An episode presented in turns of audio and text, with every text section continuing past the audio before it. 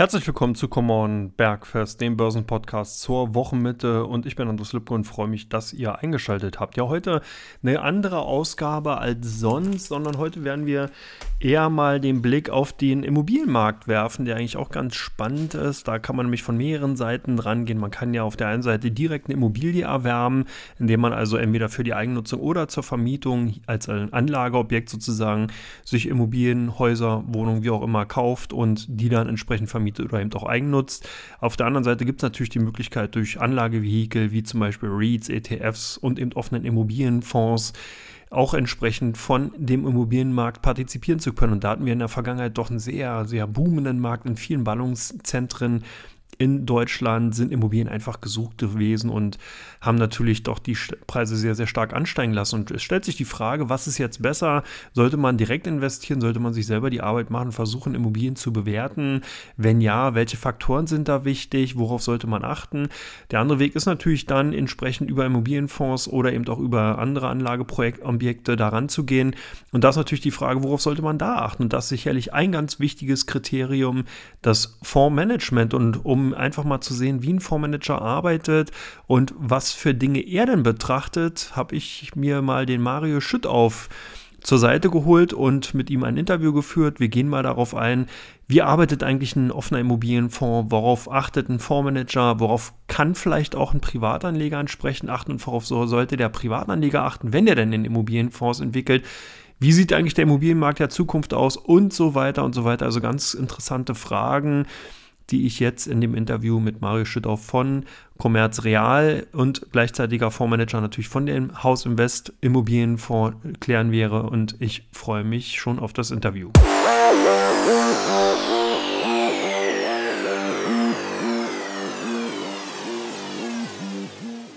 Ja, nicht nur die Aktienmärkte sind momentan turbulent gewesen und haben natürlich bei den ein oder anderen äh, Anleger die Frage gestellt, sind Aktien eigentlich die richtige Anlageform für mich? Sondern die Immobilienmärkte stagnieren ja momentan so oder vielleicht auch nicht. Die Frage werde ich jetzt gleich mit Mario Schütt aufklären. Ich habe ihn ja schon anmoderiert und ich freue mich, dass Mario sich Zeit nehmen konnte, mir jetzt hier Rede und Antwort stehen zu können. Hallo Mario, ich freue mich, dass du da bist. Ja, hallo, auch ich freue mich. Genau, ich habe ja schon gesagt, der Immobilienmarkt in Deutschland hat ja eigentlich eine goldene Zeit in den letzten Jahren erlebt. Ist, die Zeit vorbei oder geht es äh, dahingehend weiter? Wo stehen wir da aktuell? Ja, tatsächlich ist die Frage gar nicht so einfach zu beantworten, weil sie sehr differenziert ist. Ähm, und die Frage wird auch immer sein, wem man sie stellt. Und ähm, jetzt wir als offener Immobilienfonds haben tatsächlich die goldenen Zeiten noch vor uns. Also für uns wird das Thema Immobilien positiv begleitet werden. Woraus resultiert das? Äh, weil halt ein offener Immobilienfonds auf beiden Seiten des Marktes aktiv ist und gleichzeitig natürlich aufgrund der aktuellen Themen, sei es Inflation, sei es auch die Zinsentwicklung, sei es natürlich die ganzen anderen geopolitischen Verwerfungen, wir einfach mit dem Produkt ähm, und mit den Immobilienmärkten selber, ähm, und es gibt ein Stichwort, was man immer wieder nennen kann, äh, was über alles erhaben ist, das ist Lage, Lage, Lage. Ähm, und gerade äh, Immobilien in bester Lage, ähm, die auch die letzten 30, 40 Jahre auch immer wieder gezeigt haben, dass sie äh, durch die Krisen gegangen sind und über alles erhaben gewesen sind. Mit diesen Immobilien wird man langfristig natürlich sehr, sehr viel weiterhin erfolgreich partizipieren können. Beziehungsweise, und das ist das ganz Entscheidende, es ist eine Zeit, wir haben die letzten zehn Jahre in dem Sinne eine sehr einseitige Richtung erlebt. Ja.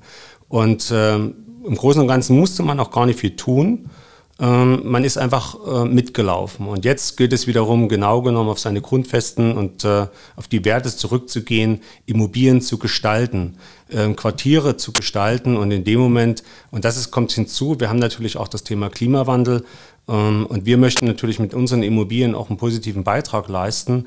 Ähm, und nichts ist äh, schöner als jetzt, äh, wo wir als Eigenkapitalinvestor, und das kommt ganz offen hinzu, wir sind ja ähm, mit wenig äh, Fremdkapital auch ausgestattet und Investoren, die natürlich aus eigener Kraft ohne die Aufnahme von Fremdkapital an den Märkten agieren können, sind natürlich jetzt ein gern gesehener Gast, gerade bei Projektentwicklung beziehungsweise natürlich auch an den Märkten, um daran zu partizipieren. Und wir haben erst heute mit sehr großer Wahrscheinlichkeit den nächsten Deal eingeloggt. Das ist jetzt nichts in Deutschland Deutschland, nichts in Europa, es ist was in der USA.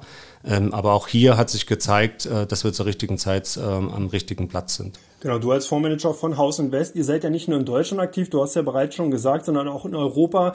Und du hast auch gesagt, dass natürlich das oberste Kriterium bei der Immobilienbewertung Lage, Lage, Lage ist oder sogar die obersten drei, wenn man so will. Kann man denn vielleicht auch sagen, dass der europäische Markt sich genauso gut äh, entwickelt hat wie der deutsche Markt oder musste man hier wirklich schon wesentlich selektiver vorgehen? Ja, auch hier ist es ähm, eine sehr differenzierte Betrachtung. Also wenn man das jetzt mal schaut, ähm, wir haben natürlich Osteuropa, äh, das ist natürlich sehr stark geprägt auch von den aktuellen Gegebenheiten. Ähm, auch hier haben wir natürlich Objekte, die in der Lage über alles erhaben sind, sind weiterhin sehr nachgefragt.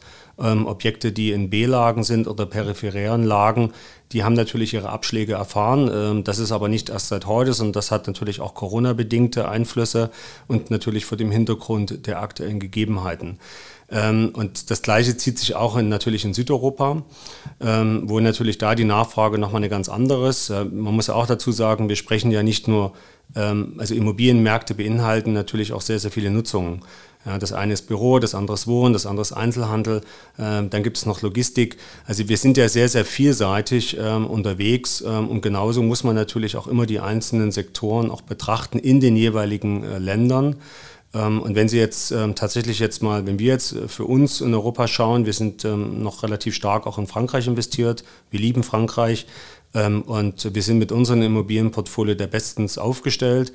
Ähm, teilweise auch ein Stück Profiteur des Brexit. Ähm, man muss dazu sagen, der Brexit selber ist ja in der, sagen wir, in der Bevölkerung beziehungsweise in der arbeitgebenden Bevölkerung noch gar nicht angekommen, ja, weil die ähm, Wechsel noch gar nicht stattgefunden haben. Auch hier war es bei uns in dem Sinne möglich und das sind Immobilien, die wir schon seit über 20 oder 25 Jahre Bestand haben, ähm, erfreuen sich halt größter Beliebtheit auch bei den Mietern und äh, wir werden den ein oder anderen Wechsel aus London nach Paris noch erleben. Aber auch hier ganz, ganz von entscheidender Bedeutung, es ist immer CBD, es ist immer die Lage. Die gesamten peripherien Lagen haben am Ende des Tages auch in Paris ähm, und äh, das ist nicht nur da, sondern auch in anderen Städten in Europa extrem stark verloren. Ähm, und das, was heißt verlieren? Ähm, es ist im Großen und Ganzen spiegelt sich das dahingehend wieder, ähm, ist die infrastrukturelle Anbindung vorhanden? Können, wie, wie, schnell kann ich in dem Moment auch meinen Arbeitsplatz erreichen, beziehungsweise ist es überhaupt notwendig? Teilweise, was sind auch die Geschäftsmodelle der Unternehmen, die da auch gemietet haben? Im Großen und Ganzen, die Geschäfts-, es gibt viele Geschäftsmodelle, ja, viele Unternehmen, die tatsächlich eher davon ähm, Flächen zurückgeben, als dass sie jetzt in dem Sinne Flächen nachfragen. Habe ich ein Singlet-Gebäude, bin ich davon stärker betroffen, weil ich eine gewisse Abhängigkeit habe. Habe ich natürlich, äh, wie wir jetzt bei uns äh, in unserem Hause, äh, wir lieben die Kleinteiligkeit. Darauf haben wir uns relativ früh schon spezialisiert und das nicht nur in Deutschland, sondern auch in Europa, sodass wir immer kleinste Mieteinheit mit 250 Quadratmeter ist man bei uns ganz gut dabei ähm, atmen natürlich auch die Gebäude und ich habe unterschiedlichste Unternehmen und kann natürlich diese unterschiedlichen Entwicklungen immer weiter besser abfedern, als wenn ich natürlich abhängig bin von einem einzigen Mieter beziehungsweise einer Branche. Ähm, und das äh, bewegt natürlich und das zieht sich äh, durch die gesamten Märkte natürlich durch.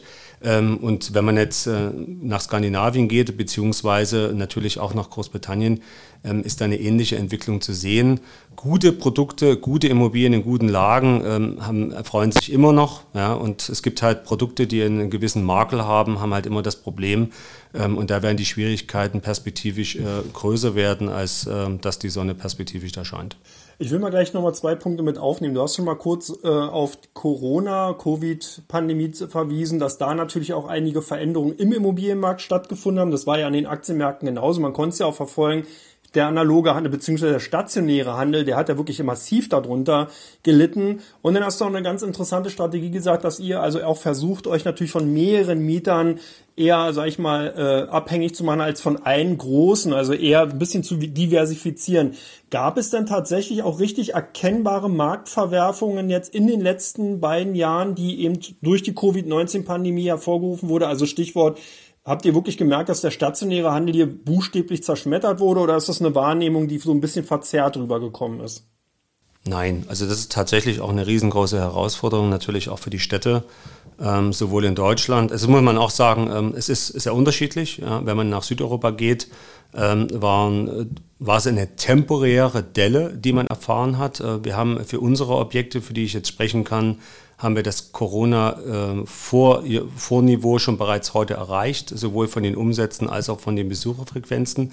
Da kann ich ganz offen sagen, ja, da hat Corona keinerlei Verwerfung erkennbar gezeigt, beziehungsweise ist auch nie die Frage nach stationären äh, und Onlinehandel. Das liegt natürlich, das sind kulturelle Themen. Ähm, weil natürlich gerade in Südeuropa ähm, möchte man raus, man hat relativ wenig Wohnraum und äh, ist, ist einfach ähm, ist viel, viel mehr draußen und das ist natürlich auch das äh, Einzelhandel bzw. Einkaufen ist mehr ein Erlebnis als äh, eine Zwangsveranstaltung oder Pflichtveranstaltung, wie wir es vielleicht in Deutschland erleben. Ähm, und das prägt sich natürlich. Ja. Die, Objekte waren immer zu 100 Prozent vermietet. Ähm, aber auch wir haben unsere partnerschaftliche Unterstützung da gezeigt. Wenn man jetzt in Deutschland selber schaut, wir haben da das eine oder andere Objekt, ja.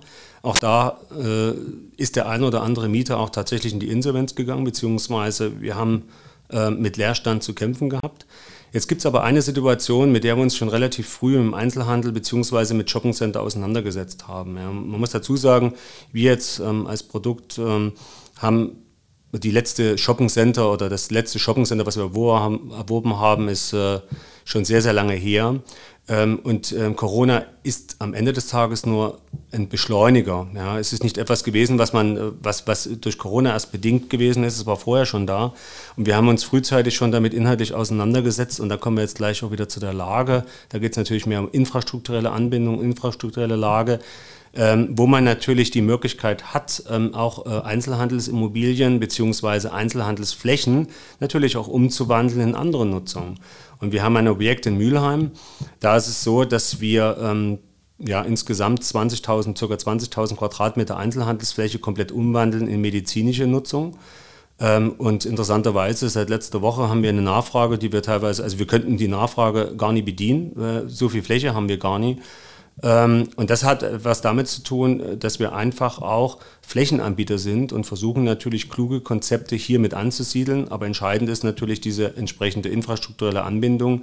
Das hat alle Mobilitätsströme ähm, hier wiederum in Mülheim zusammenkommen, ist direkt am Bahnhof gelegen, ist eine der größten Frequenzen. Ähm, und man versucht natürlich, das, äh, das eine mit dem anderen klug zu verbinden. Das andere ist Regensburg, auch das ist direkt am Bahnhof. Da ist es etwas gelungen, was einzigartig ist. Ähm, das Objekt wird nach äh, Corona oder heute einen besseren Mieterbesatz haben als vor Corona, äh, weil es uns gelungen ist, die, die Initex-Gruppe bzw. Zara mit in unserem Gebäude anzusiedeln, was bisher in der Innenstadt war. Und das ist eine Entwicklung, es ist ein bisschen so der, ähm, vor Corona ähm, ist es teilweise so gewesen, hat man sich verkleinert, ähm, beziehungsweise man ist natürlich in die Innenstädte gegangen. Mittlerweile ist natürlich schon die Frage, ähm, gerade jetzt von Einzelhändlern, man braucht effiziente Flächen, man braucht große Flächen, sind wieder die Shopping-Center von großer Attraktivität, weil ihr natürlich auf weniger Fläche beziehungsweise auf einer Etage das Geschäft besser, bestmöglich bedienen kann. Ähm, und das ähm, ist eine Entwicklung, die wir natürlich aktiv spüren. Ähm, und tatsächlich wird es auch das eine oder andere Objekt äh, in Deutschland geben, was vielleicht auch äh, weit über seiner Zeit ist. Man muss über andere Alternativen nachdenken. Und das, was, äh, was ich sage, ist im Großen und Ganzen aber auch das, was zum Beispiel uns sehr auszeichnet. Wir machen das ja mittlerweile seit 50 Jahren ist halt immer zu versuchen, die Dinge frühzeitig zu antizipieren und mit der Zeit zu gehen und die Immobilien zu entwickeln und niemals äh, die Behauptung aufzustellen, das, was heute ist, wird es auch immer ewig sein, sondern natürlich immer ähm, die, die Nachfrage mit dem jeweiligen Angebot zu bedienen. Ähm, und es sind einfach Immobilien mit einem entsprechenden Flächenbedarf. Und in Regensburg wird es so sein, wir hatten jetzt auch einen Termin mit der, mit der Oberbürgermeisterin bzw. mit der Stadt, ähm, dass wir nämlich äh, hier eine Erweiterung unseres Objektes machen aber eine Erweiterung nicht nur jetzt für den Einzelhandel, sondern um andere Nutzungen, äh, die einfach ergänzend natürlich den Standort beleben und das Quartier einfach noch attraktiver machen und attraktiver ähm, als, ähm, als Tor auch zur Innenstadt natürlich äh, zu beleben und gleichzeitig aber auch nicht in die Wettbewerbssituation zu kommen mit der Innenstadt, sondern für die Innenstadt eine Alternative, einen Brückenkopf zu bilden, äh, um gemeinsam mit den Innenstädten natürlich jetzt hier in Regensburg speziell natürlich äh, das Thema, wie geht man zukünftig mit den zur Verfügung stehenden Flächen, die natürlich äh, extrem stark natürlich die Leerstände gestiegen sind, perspektivisch um.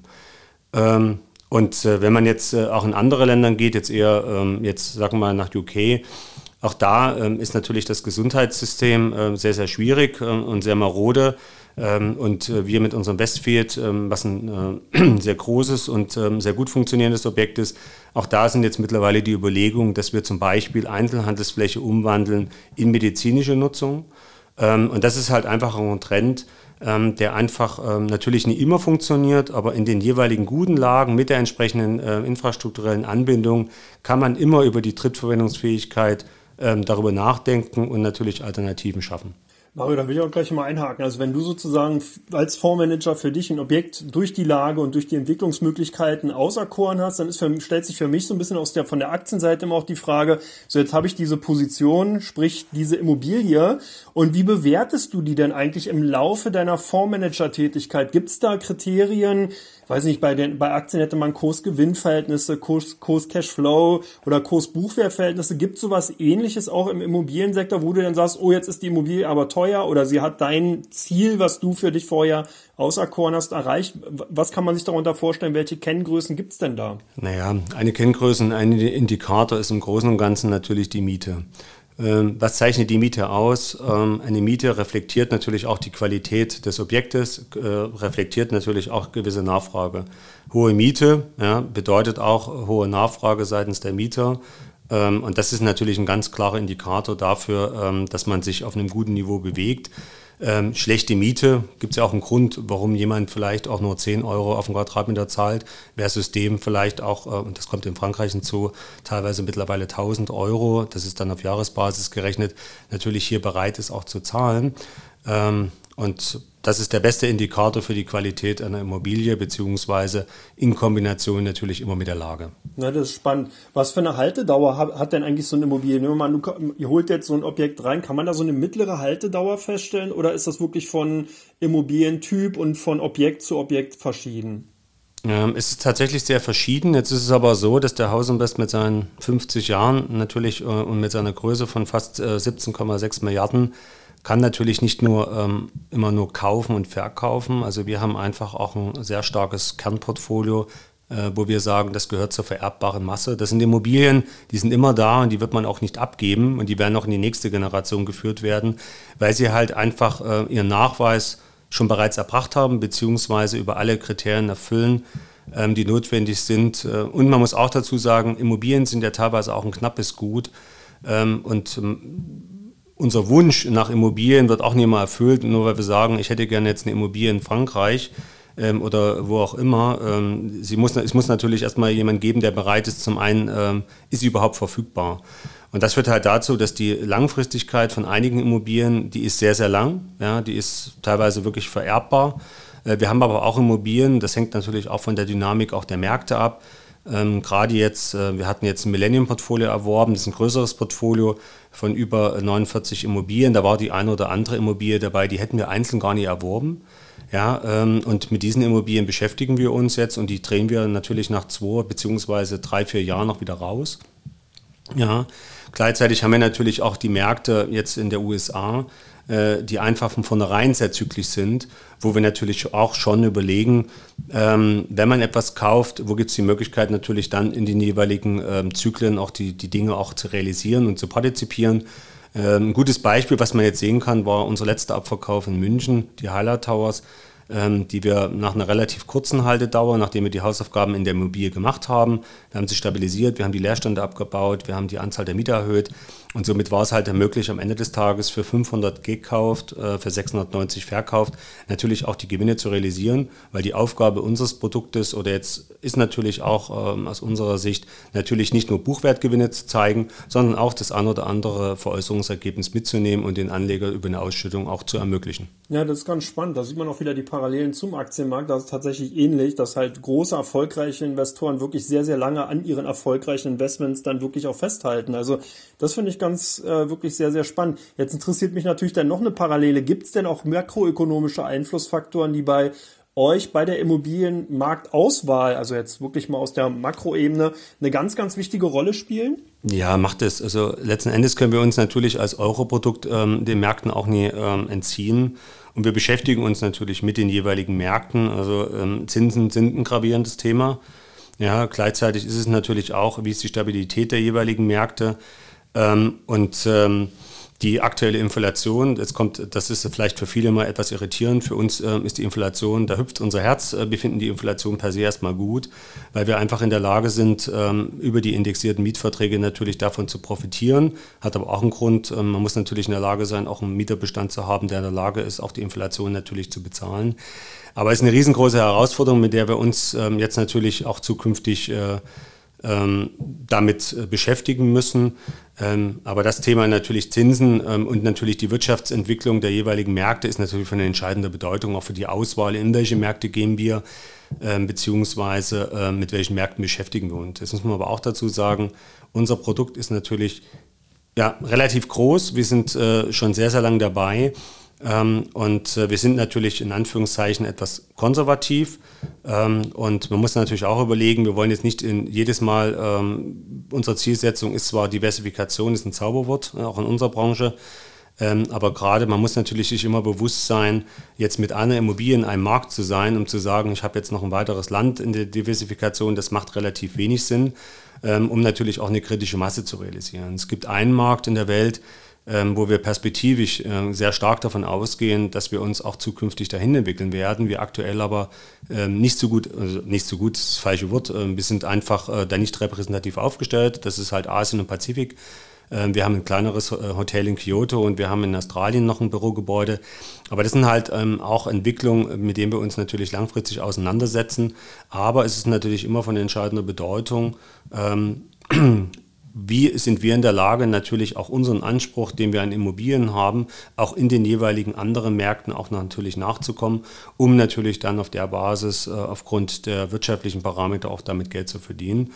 Äh, und gleichzeitig natürlich ähm, mit der Fragestellung, und das ist ein Punkt, ähm, unser Produkt ist ja zu, sag mal, zu 99 Prozent abgesichert, ähm, aber natürlich das Thema Währung und die Volatilität der Währung spielt eine ganz entscheidende Rolle, gerade in der heutigen Entwicklung. Ja, ist auch ganz spannend, dass da natürlich auch Parallelen zu sehen sind, dass das Inflationsthema euch dann eben äh, Freude bereitet, klar, weil bei indexierten Mietverträgen das entsprechend natürlich dann die Kasse klingeln lässt. Das ist auch ganz spannend. Da hatte ich jetzt in dieser Form auch noch nicht so nachgedacht. Interessant ist ja natürlich auch, dass, du hast ja auch bereits gesagt, ihr ja auch natürlich auch Trendthemen habt. Das war bei den vorigen Ausführungen, dass man eben gemerkt hat, okay, wenn der Einzelhandel nicht so gut läuft, dann wird das Ganze umgeplant, dann macht man eben ein Gesundheitszentrum draus, jetzt salopp formuliert. Wie sieht es dann aus? Ein richtig großes Thema in den letzten Jahren war Nachhaltigkeit an den Aktienmärkten. Da ging es um ESG, da ging es darum, eben regenerative Energien und so weiter. Also haben Investoren sehr, sehr stark drauf geschaut. Ist das auch eine Herausforderung bei euch, bei Immobilien, im Immobiliensektor? Das ist tatsächlich eine, das ist die Herausforderung in der gesamten Branche. Mal abgesehen von den Kühen auf der Welt sind ja die Immobilien diejenigen, die für den größten CO2-Verbrauch auch sich verantwortlich zeichnen. Also das heißt, auch wir als Immobilieninvestor haben eine entsprechende gesellschaftliche Verantwortung, um dem nachzukommen.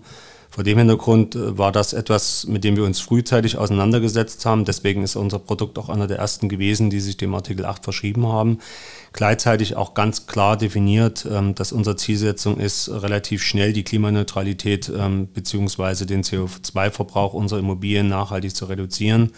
Wir haben bereits heute unser Ziel aus dem Jahr 25 heute schon mit 31 äh, Kilogramm auf den Quadratmeter realisieren können. Und es gibt etwas, wir haben ja noch ein Schwesterprodukt bei uns im Haus, der nennt sich Klimawest, der investiert in erneuerbare Energien. Und das ist halt etwas, ähm, was tatsächlich auch für den Hausinvest von riesengroßen oder für uns von großem Interesse ist, ähm, einfach mit der Fragestellung, inwieweit besteht auch die Möglichkeit hier zukünftig, und das ist auch ein Ziel, was wir jetzt rausgegeben haben, wir möchten in den nächsten zehn Jahren die gesamte Energie, die wir verbrauchen, selber produzieren.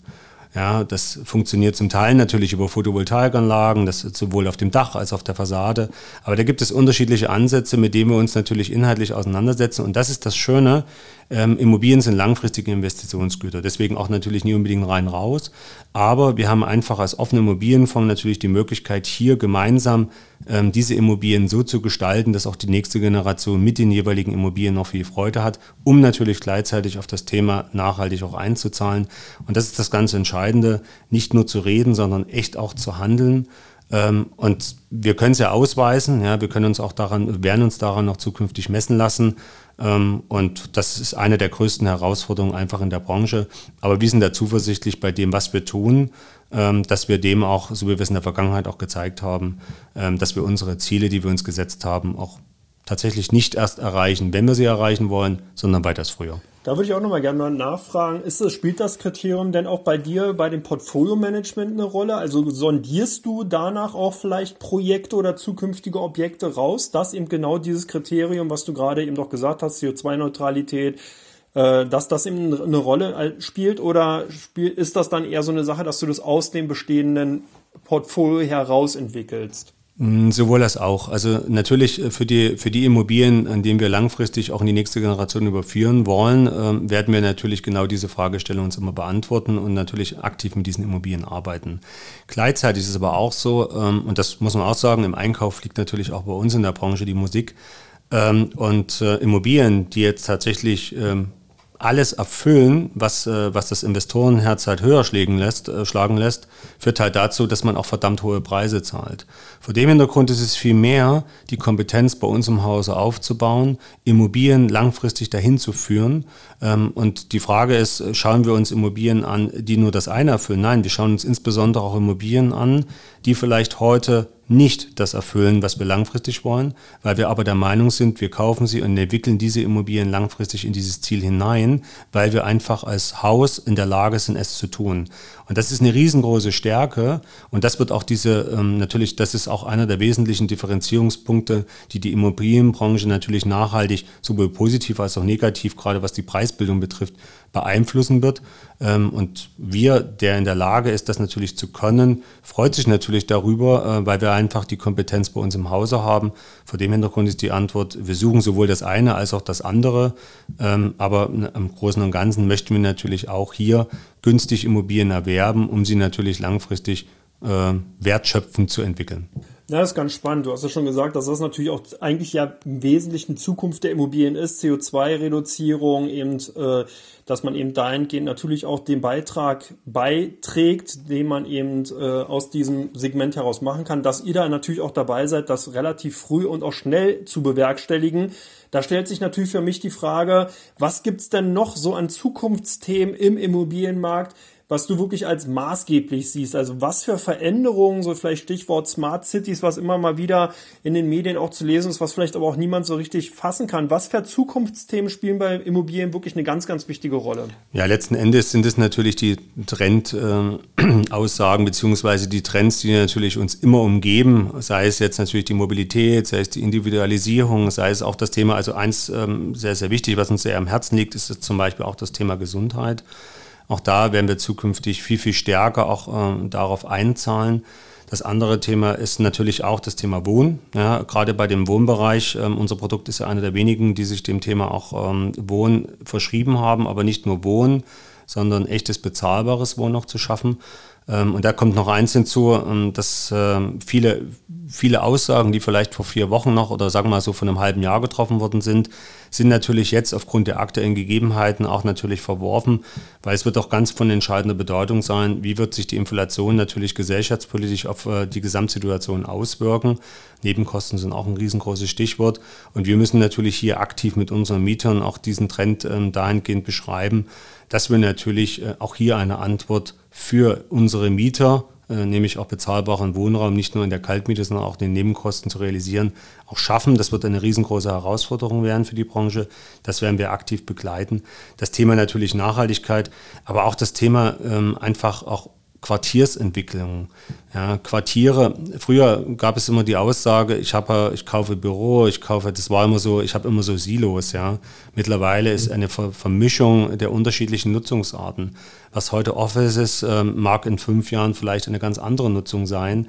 Und das wird das von entscheidender Bedeutung sein, natürlich flexible Immobilien zu schaffen, die einfach auch auf die jeweiligen Themen der Zeit in der Zukunft auch immer eine Antwort finden. Und das ist die Kunst natürlich mit diesen Immobilien auch das zu bestreiten. Und deswegen ähm, sagen wir auch immer, Lage ist eine Grundvoraussetzung. Wenn die Lage gegeben ist, weil die Städte werden sich nicht nachhaltig so verändern, dass zumindest ähm, die, das CBD verschwindet. Ähm, und deswegen beschäftigen wir uns natürlich auch mit diesen Themen. Ähm, und Mobilität ist ein riesengroßes Stichwort, gerade jetzt bei Einzelhandelsobjekten. Wie wird die Mobilität der Zukunft aussehen? Wie geht man damit um? Und da gibt es unterschiedliche Ansätze und entscheidend wird immer sein, natürlich auch immer die, die Nachfrage dann dahingehend zu bedienen.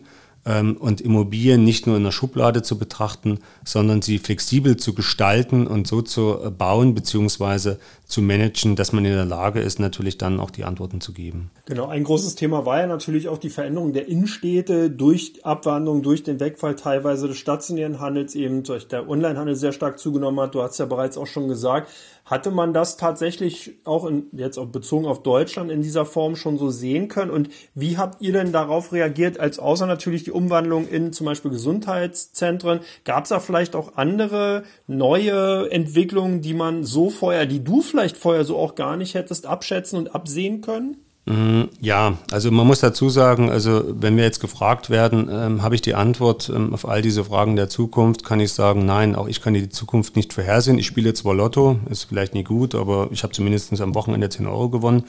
Ist nie viel, aber ist etwas. Ähm, aber letzten Endes ist es halt schon die Frage, ja, und niemand äh, kann die Zukunft dahingehend vorhersehen. Wer hätte gedacht, dass wir uns mit den Themen herumschlagen, mit denen wir uns aktuell auch beschäftigen müssen? Ähm, aus einer Herausforderung kommt die nächste. Und das ist das Besondere halt wirklich das äh, Produkt oder mit diesen Themen so umzugehen, dass man auch immer diese Antworten halt auch hat. Und das ist gerade beim Einzelhandel.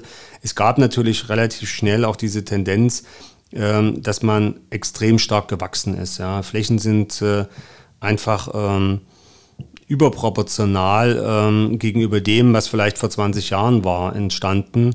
Ähm, und die Frage war, brauche ich am Ende des Tages vom einen Textiliten in einer Stadt drei oder vielleicht reicht auch nur einer aus?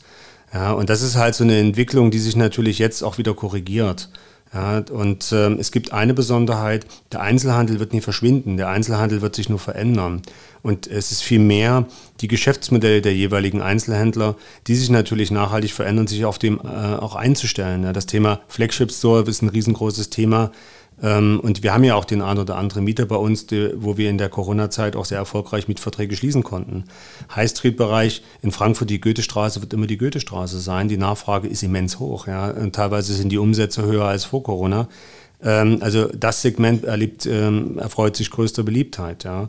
Und so verändern sich natürlich die Branchen und so wird sich natürlich auch das ähm, auch im, gerade im stationären Handel äh, verändern. Aber es ist aber auch eine riesengroße Chance. Man muss es nur erkennen und das ist halt auch die Aufgabe, wo wir uns natürlich versuchen, mit, äh, mit den Städten auch zu unterstützen. Aber es ist auch eine Chance, wieder das in die Städte zu ziehen, was es vorher mal war. Ähm, wo war es denn möglich, ähm, teilweise auch das klassische Handwerk in der Innenstadt vorzufinden? Diese, diese Segmente und diese Branchen wurden komplett an die Stadtränder, in die Fachmärktzentren beziehungsweise sind halt einfach verschwunden.